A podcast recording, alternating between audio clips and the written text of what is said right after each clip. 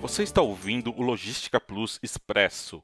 A balança comercial brasileira registrou superávit de 1 bilhão e 189 milhões de dólares na terceira semana do mês, de acordo com dados divulgados pela Secretaria de Comércio Exterior do Ministério da Economia, a SESEX.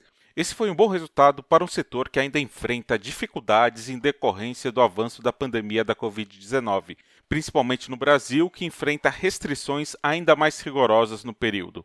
O aumento das exportações foi puxado pelo crescimento das vendas dos seguintes produtos da indústria extrativista: minério de ferro e seus concentrados, óleos brutos de petróleo ou de minerais betuminosos crus e minérios de cobre e seus concentrados.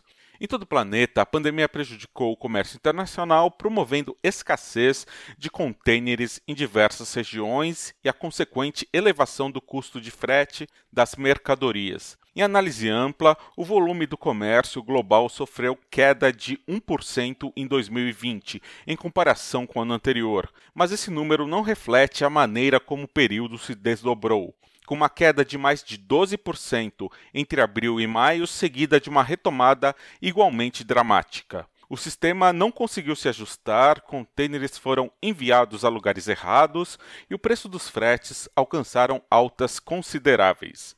Nas últimas semanas, os portos sofreram com inúmeras transferências, omissões, falta de espaço, dificuldades operacionais e congestionamentos, Houve um aumento expressivo na demanda de exportação como um todo, e como os armadores trabalham em joint, os navios encheram rapidamente de maneira exponencial. Como a situação segue complexa em diversos países, a previsão é que o preço do frete continue sofrendo aumentos em abril e maio. Na América do Sul, o Tratado de Assunção, que criou o Mercosul, comemora 30 anos esta semana. Em quase três décadas de existência, o processo de integração dos países do Cone Sul alternou períodos de forte expansão e estagnação, tanto do ponto de vista econômico quanto institucional, mas é necessário um longo caminho para a retomada da importância desse acordo para a região. Vamos agora aos destaques internacionais da importação no período de março. China. Enquanto a escassez de contêineres e falta de espaço seguem predominantes na Índia, na Europa e nos Estados Unidos, a China já mostra um cenário mais tranquilo. Há mais disponibilidade de equipamentos, bem como espaço nos navios.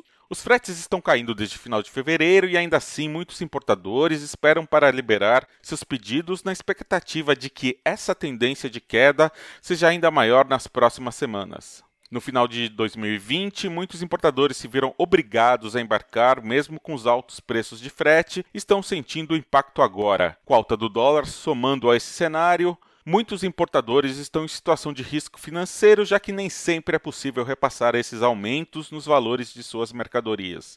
De acordo com especialistas, a desaceleração efetiva desses fretes para o mês de abril dependerá da economia, do ritmo das vacinações e das demandas globais. Índia.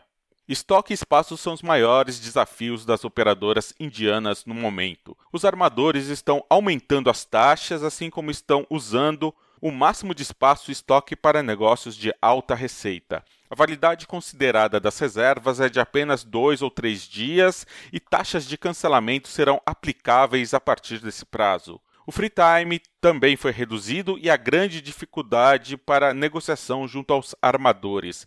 Alguns oferecem serviços chamados Sea Priority, com valores bem mais altos para que seja possível a liberação do espaço e possibilidade de retirada do vazio.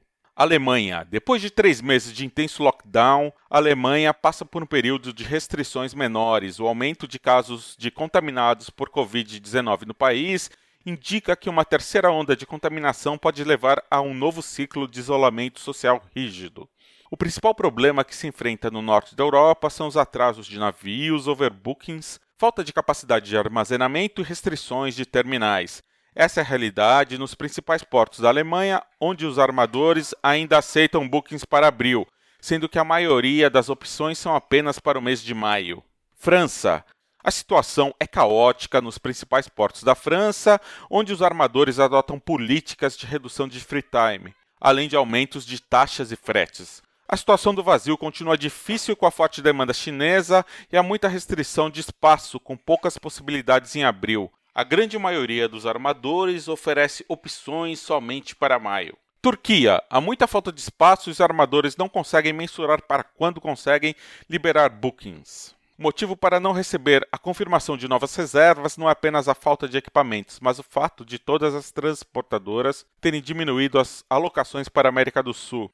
Muitas operadoras deixaram de aceitar reservas para o Brasil ou não conseguiram confirmar novas reservas devido a congestionamentos nos portos de transbordo, falta de equipamentos ou problemas de espaço. Itália.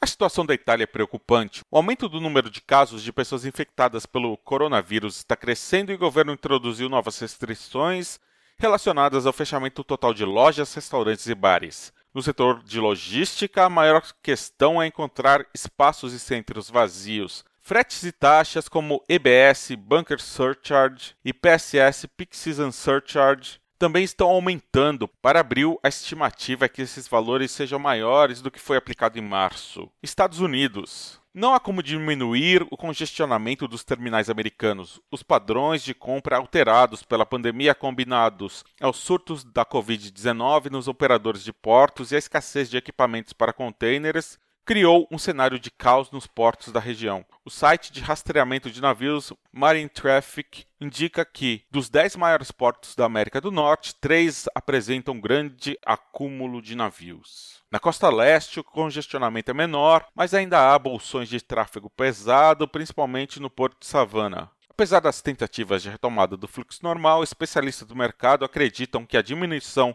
no volume continua até o começo do segundo semestre do ano. Você ouviu o Logística Plus Expresso.